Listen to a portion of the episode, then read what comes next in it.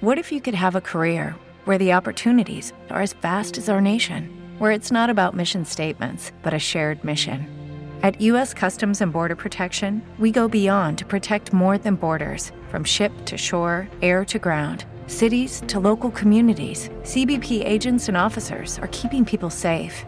Join U.S. Customs and Border Protection and go beyond for something far greater than yourself.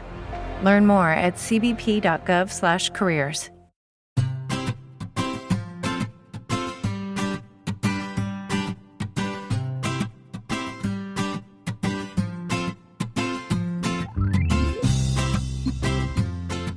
Bienvenidos al capítulo 145 de Perspectiva, un podcast de Milcar FM donde analizamos cada semana todas las decisiones y estrategias de las empresas que nos rodean. En este episodio analizaremos dos noticias con las que hemos arrancado el año y que hablan muy bien de los cambios a los que estamos enfrentándonos con las empresas. Si eres de los que les gusta estar informados, no lo dudes, sube el volumen y acompáñame. Yo soy David Isasi y hoy es 20 de enero de 2020. ¡Comenzamos!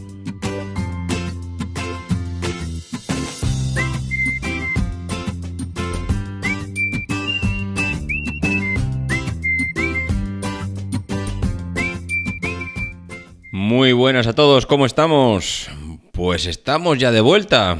Se acabó la fiesta, se acabó las vacaciones, se acabaron los turrones, se acabó todo. Estamos ya a mediados de enero y no sé vosotros, pero aquí ya lo que son las navidades hace tiempo que pasaron. Estamos pensando, de hecho, en las próximas navidades. Estamos, ya sabéis, que una vez que se pasan mm, todas las fiestas navideñas hay que ir ya pensando en las siguientes. Yo siempre suelo recomendar una vez más que no desmontéis nada porque las tenemos a la vuelta de la esquina de nuevo. Pero bueno, en fin, oye nada, espero que hayáis pasado unas buenas eh, fechas, unas buenas navidades, un buen de todo. Aquí ya otra vez de vuelta, poniéndonos un poco las pilas, arrancando los motores, volviendo a hacer este episodio de perspectiva y volviendo a, ver noticias, noticias eh, frescas. La verdad es que siempre todo procuro eh, recuperar noticias que han ido saliendo durante estas fechas y qué casualidad que en este caso, pues las últimas que me han dado más que pensar son las que han, las que han colgado en el grupo de Telegram de Perspectiva, que además las han colgado ayer. O sea, es que las han, las han colgado muy recientemente los compañeros y me han dado que pensar, me han dado que pensar y va relacionado también con el título del podcast, porque es curioso, es curioso cómo, cómo lo cambió todo el tema de, la tecnología, la conexión a Internet y, y los smartphones, el iPhone, porque nadie vio venir aquello y cuando vino nos supimos adaptar todos muy fácilmente a las nuevas tecnologías. No me refiero a, implantarlas en nuestros trabajos, sino a utilizarlas, a, pedir cosas por Internet, a empezar a utilizar redes sociales como los locos. Ahora ya no sabemos vivir sin el WhatsApp, sin Telegram. Mm, nos hemos habituado muy fácilmente a hacer pedidos, eh, comprar ropa, comprar por Amazon, comprar comida, pedir a restaurantes, es decir, Mm, todo ha sido, una vez que ha llegado la tecnología, relativamente fácil en nuestras vidas. Pero ahora, eh, una vez que nos hemos dado cuenta cómo todo ha cambiado, mm, creo, y yo lo he dicho creo que en alguna, algún otro debate, en algún... Sí, recuerdo que en algún debate salió este tema más o menos de refilón, pero soy de la opinión que ahora mm, nuestra mente va más allá. Es decir, ver o, haber vivido este cambio, haber vivido cómo nos ha impactado mm, todo esto que hemos vivido, creo que nos ha hecho eh, ser un poco gurús. Es decir, nos hemos convertido en vaticinadores de cómo va a ser el futuro, mm, cómo va a ser el futuro de la tecnología móvil, cómo van a ser los futuros coches, qué va a pasar con los pedidos, qué va a pasar con las tiendas, qué va a pasar con todo. Y ahora nuestra mente va mucho más allá. Nuestra mente está viajando 10, 15, 20 años eh, cuando ya no existan las monedas, cuando vengan los coches a buscarnos a casa, cuando pase todo esto, es decir, nosotros ya lo habremos vivido en nuestra mente, porque es que mm, haber pasado o, o haber vivido esta disrupción tecnológica que hemos vivido, pues hace que nuestra mente ahora mismo esté más despierta pensando en todo lo que viene. Pero claro, una cosa es adivinar el futuro y otra cosa es cómo implementarlo en el presente. Y eso es lo que les ha pasado a estas dos empresas, a las que vamos a comentar hoy en el, en el capítulo de esta semana. Y es que mm, colgaban en la colgaban en el grupo de Telegram estas dos noticias. La primera es que Bose, ya sabéis, la, empresa que vende tecnología de, equipos de audio, pues eh, ha anunciado que va a cerrar eh, todas sus tiendas en todo Estados Unidos y Europa. Esto es realmente curioso porque el mundo de las tiendas y la venta y el retail es algo que no hay, no hay una tecla perfecta. Aquí cada uno toca la música como más o menos cree que va a funcionar la orquesta. Pero es que en esta ocasión mm, podemos ver, eh, si nos conectamos a los medios digitales y leemos más o menos noticias habitualmente, podemos enfrentarnos a noticias que nos dicen que tal empresa eh, vivía en el mundo online y da el paso al mundo físico, a la tienda física, como podemos encontrarnos como... Eh, eh, por ejemplo, mm, esta noticia de Bose, que cierra todas sus tiendas en Estados Unidos y en Europa porque se han dado cuenta que la parte de venta online, que los clientes han dado, según sus palabras, un giro dramático hacia las compras online en muchas partes del mundo. Y es que esto es, mm, como digo, algo que va por barrios. Esta gente, además, no dicen vamos a cerrar todas nuestras tiendas y cambiamos todo nuestro modelo de negocio al mundo online. No, dicen que van a cerrar las de Estados Unidos y las de Europa. Pero 130 mm, tiendas que tienen en China, en Emiratos Árabes, eh, en India y en todo el sudeste asiático, con Corea del Sur, parece ser que van a permanecer abiertas. Es decir, ¿por qué un modelo funciona en un sitio y en otro no? ¿Acaso allí no hay venta online? ¿Acaso allí la gente no tira de Amazon? ¿Acaso allí la gente no se conecta a Internet? En, China, en todo Corea, en los Emiratos Árabes, no hay esta, esta cultura de comprar en la página web como lo tenemos aquí. Es que es curioso, ¿eh? Es curioso cómo eh, esta decisión que parece muy eh, dramática solo afecta a dos continentes, a América y a Europa. En cambio, Asia se ve completamente al margen de esta decisión. ¿Puede ser que sea provisional? Pues puede ser. Pero mm, por otro lado, vemos eh, negocios completamente diferentes, como por ejemplo, eh, tienes a Tesla que ahora solo vende vehículos, solo vende coches por Internet. Tesla ha prescindido completamente de toda la cadena de concesionarios, talleres, mm, todo fuera, mm, no me, no me sirve para nada y a partir de ahora si quieres comprar un coche me lo compras en la página web. Es más, si tú vas a la tienda, quitaron muchas, pero bueno, alguna queda por ahí todavía, alguna tienda, una store de Tesla, si tú vas a la tienda y compras un coche allí, lo único que harás es que una persona que te está atendiendo te acompañará o te guiará a través de la página web para hacer el pedido, pero es simplemente es un acompañamiento porque tú podrías hacer lo mismo conectándote en casa.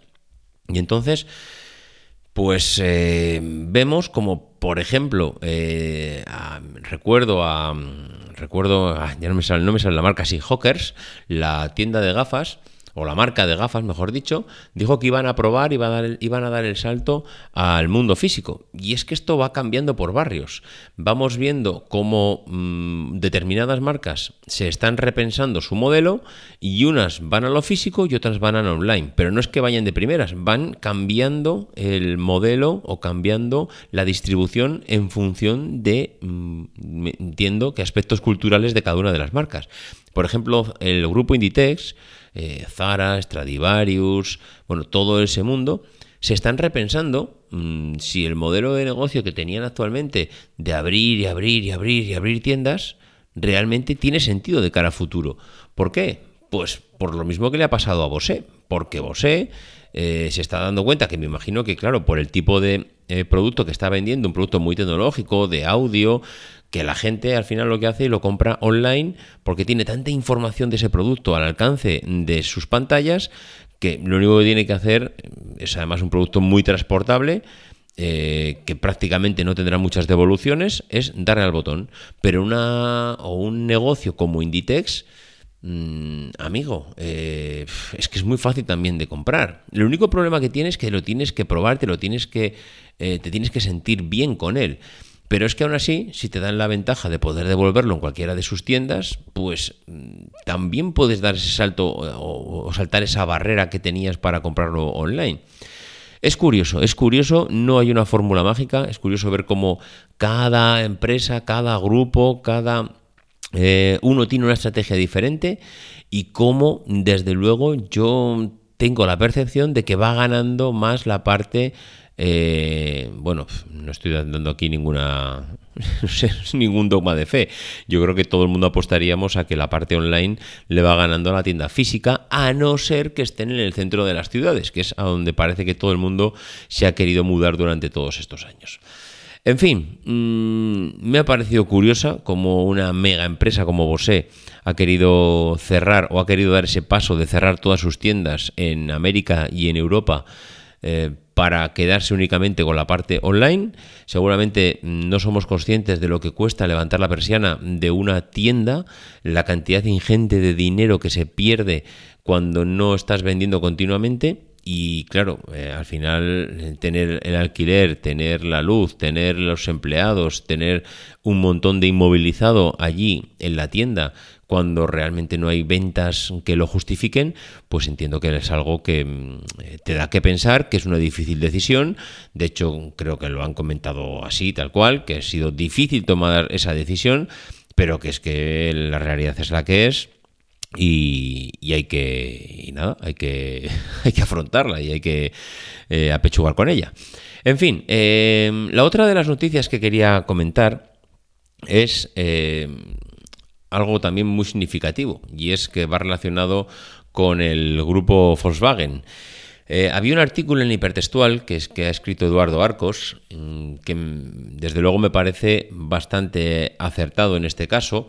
Creo que da bastante mm, a los comentarios que hace y el comentario que hace al, al artículo creo que hace mm, un muy buen análisis de, todo lo que de todos los comentarios que hizo el CEO de Volkswagen en una bueno una especie de reportaje que han hecho para Reuters en el que también pues aparte del reportaje han hecho alguna entrevista con el CEO etcétera. Y es que eh, algo que no pensábamos que íbamos a ver nunca como el CEO de Volkswagen eh, Heber Dies Herbert Dies o Dies, no sé cómo se pronuncia exactamente, tampoco sé, tengo claro este hombre si es alemán, supongo que sí, o igual es americano, inglés, no sé, pero diría que por el nombre Herbert Dies es alemán. Parece ser que eh, esta gente se quita la careta mm, abiertamente y parece ser que abren un poco su corazón y se sienten un poco vulnerables en el sentido de que van de cara diciendo que eh, mira, vamos a ser francos a los accionistas, vamos a ser francos a todos nuestros clientes, a nuestros seguidores. Estamos en un momento muy vulnerable y si no queremos que nos convirtamos en la próxima Nokia, eh, debemos de darle una vuelta completa a la compañía. Yo hasta ahora no lo había oído así de claro. Creo que es la primera vez que veo reconocer a un CEO eh, de una multinacional tan inmensa como es Volkswagen el, reconocer tan abiertamente que están en serias dificultades. Em, no somos conscientes de lo que supone esta empresa a nivel alemán, a nivel europeo y a nivel mundial. Em, esta gente mm, son un auténtico monstruo de la automoción. Mm, están en el top 3 seguramente del grupo Bach, que es al que pertenece Volkswagen, con Audi, con Porsche, con SEAT, con eh, Volkswagen, o sea, ahí hay cuatro, cinco, seis marcas que es, mm, vamos, que son lo más de lo más a nivel mundial y la cantidad de coches que puede vender esta gente eh, todos los días. Bueno, pues que un transatlántico como estos mm, te digan ya abiertamente, mira, o vendemos 22 eh, millones de coches eléctricos para el 2028, y 2028 estamos ya en el 20, es decir, 8 años. Pueden parecer una locura de tiempo, pero 8 años para una mm, empresa como esta. Dale más potencia a tu primavera con The Home Depot. Obtén una potencia similar a la de la gasolina para poder recortar y soplar con el sistema OnePlus de 18 voltios de Ryobi desde solo 89 dólares. Potencia para podar un tercio de un acre con una carga. Potencia para recortar el césped que dura hasta dos horas. Y fuerza de soplado de 110 millas por hora. Todo con una batería intercambiable. Llévate el sistema inalámbrico OnePlus de 18 voltios de Ryobi. Solo en The Home Depot. Haces más. Logras más es un pestañeo. O sea, realmente ocho años se pasan en nada porque las decisiones yo creo que ya las han tomado. Es decir, tienen clara una cosa y es tenemos que cambiar. Pero es que no vale solo compensarlo, es que ahora hay que implantarlo.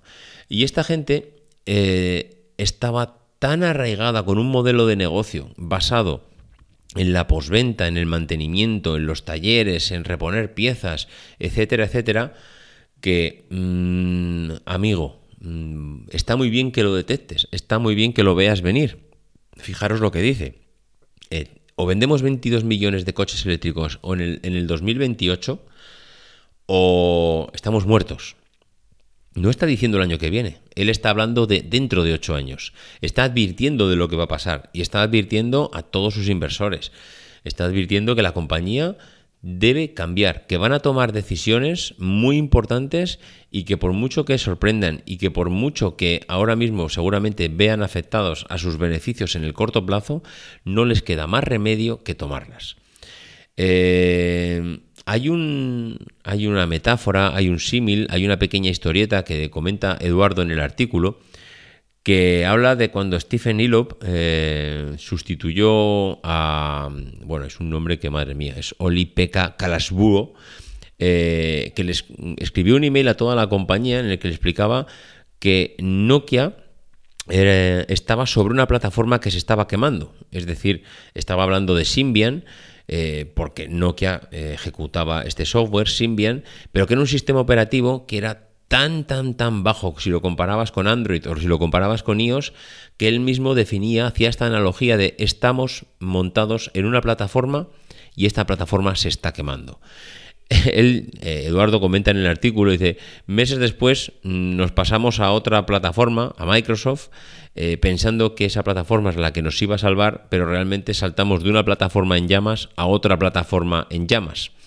Eh, porque Windows Phone todos sabemos cómo acabó, conocemos cómo Satya bajó también la persiana de aquello con una increíble decisión para mí acertadísima y desde luego eh, no sé si Balmer hubiese sido capaz de tomar esta decisión, pero que para mí de lo más acertado que ha hecho este hombre y súper valiente además en Microsoft, tomó una decisión que, vamos, para mí bestial, porque si no, podían haber ido siempre a remolque de los demás y al final dijo, mira, ¿sabes lo que te digo? Para ir a remolque de los demás, mejor no vamos. Y hasta aquí hemos llegado.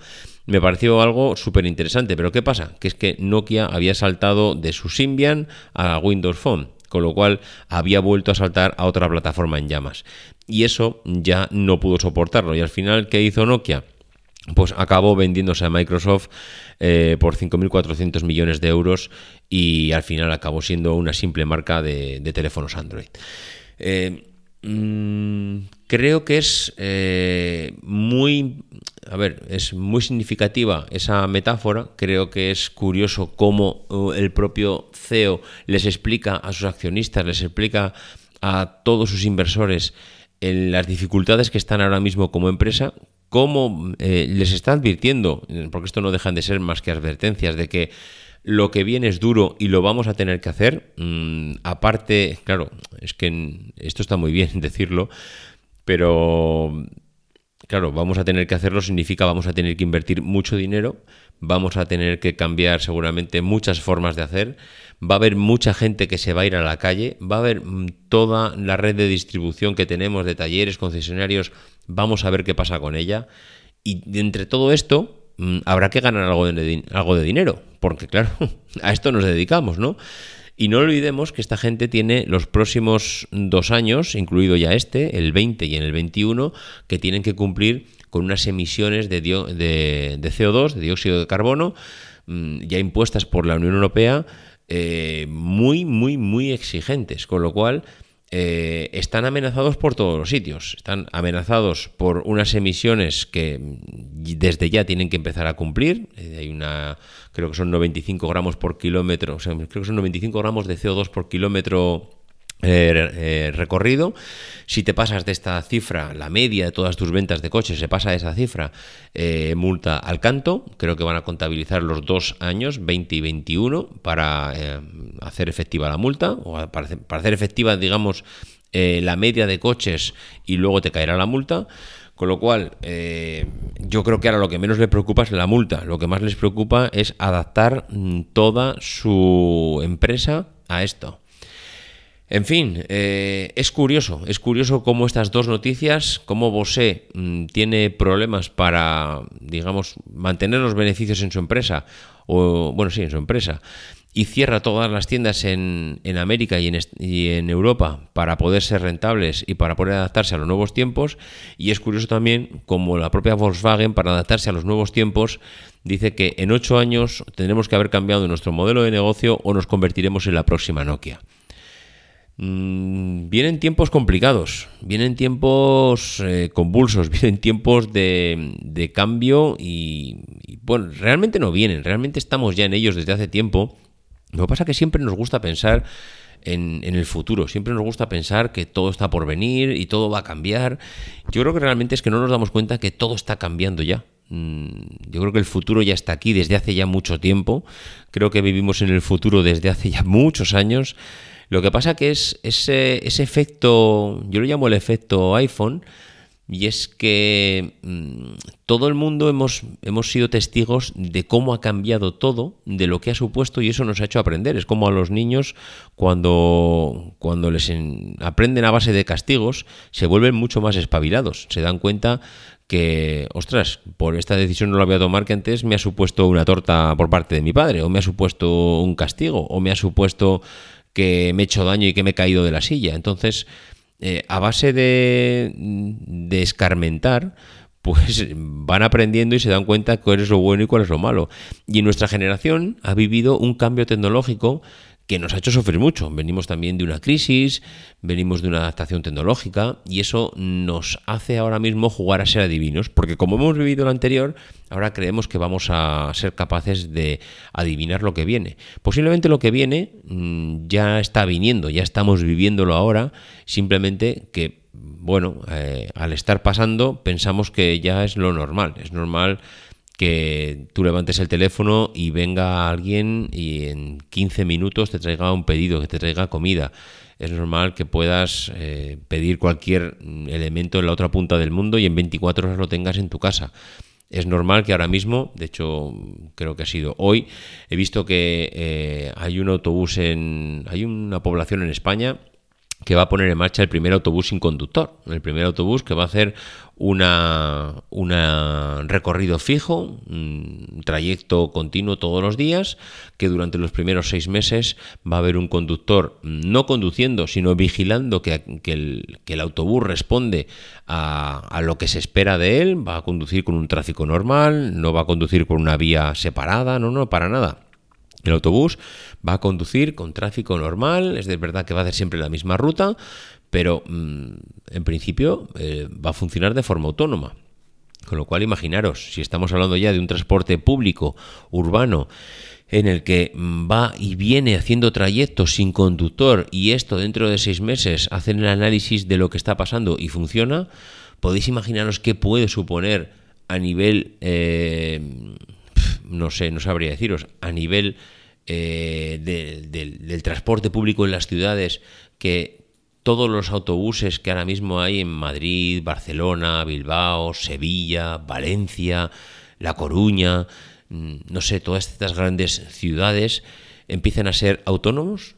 Mm, esto parecía que iba a ser, mm, no sé, lo veremos en el 2030, en el 2040, no, no, en 2020. 2020 ya hay un autobús que, va a empezar en pruebas, pero de pruebas son seis meses, y dentro de esos seis meses empezará a funcionar de forma ya, se supone, de forma normal.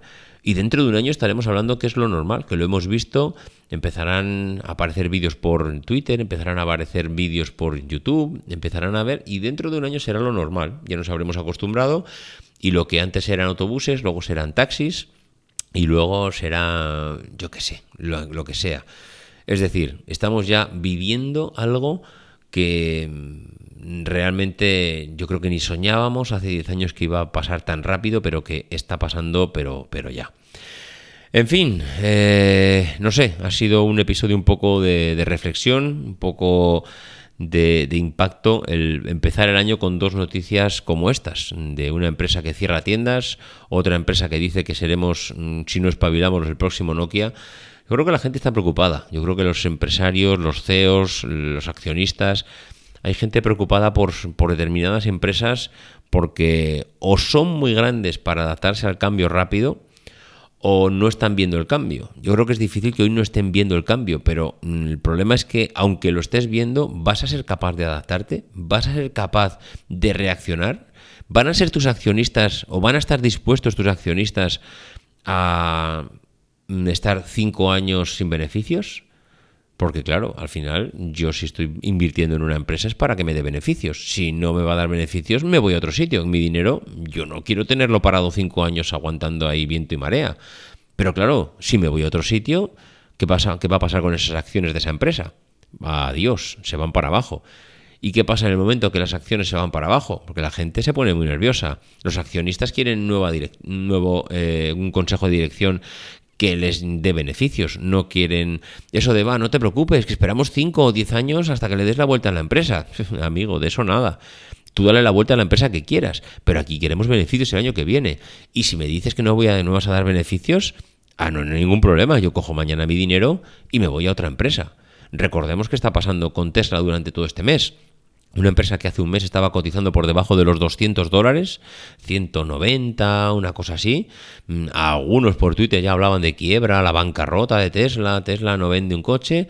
Bueno, ha cerrado el año mm, haciendo récord de ventas, ha cerrado el año subiendo y estamos ahora mismo a mediados de enero y ya no casi triplicado la acción, pero casi porque está cotizando por encima de los 500 dólares. Es decir, en un mes ha pasado de los 190 y pico a por encima de los 500. He visto alguna pequeña corrección estos días, justo por debajo de los 500, creo que estaban en 490, una cosa así, pero tira para arriba, tira para 500. Algunos dicen que va a llegar a los 2000 en un plazo de X años. Ojo, eh, ojo, que aquí la gente lo que quiere son beneficios. Y si no me los das, me voy a otro lado, que lo tengo claro. En cuanto huelo el miedo, vamos, olvídate. Yo soy muy amigo tuyo, pero mientras me despastas, mientras, mientras haya dinero, viva la fiesta. En el momento que tú me digas que esto pinta mal, mm, ojo, ojo. Y la economía alemana depende mucho de la automoción. Aquí los alemanes han sido siempre los que han tirado del carro de la economía en Europa, pero ya veremos, a ver. De momento han tenido la suerte que la Gigafactory 4 que va a montar Tesla en Europa se la van a montar en Alemania. Con lo cual, eh, bueno, eh, una cosa compensa la otra. Eh, pero a ver cómo le explicas a los alemanes que un grupo como Bach, un grupo como BMW, un grupo como esto, están en serias dificultades de cara a los próximos años. En fin, lo dicho, eh, para ser el episodio de vuelta, yo creo que vamos a dejarlo aquí y vamos a estar atentos a ver cómo evoluciona todo esto, eh, todas estas empresas de la automoción, que como bien venimos diciendo durante todos estos años, va a ser una década realmente interesante para la automoción. Va a cambiar tanto y lo bueno es que vamos a estar aquí para contarlo. En fin, lo dicho, eh, esto ya sabéis cómo iba. Ya sé que ahora se os ha olvidado, pero si queréis poneros en contacto conmigo, ya sabéis, davidcisasi.mac.com en Twitter arroba maxatine, en el grupo de Telegram que tenéis los enlaces en emilcar.fm barra perspectiva, ahí tenéis los enlaces para poneros en contacto conmigo, para entrar al grupo de Telegram, para dejar comentarios, para lo que queráis. Y que nos escuchamos la semana que viene o dentro de 15 días, ya veremos cómo va la cosa, y lo de siempre, que no dejéis de intentar ser uno de esos locos que hace lo imposible por cambiar el mundo.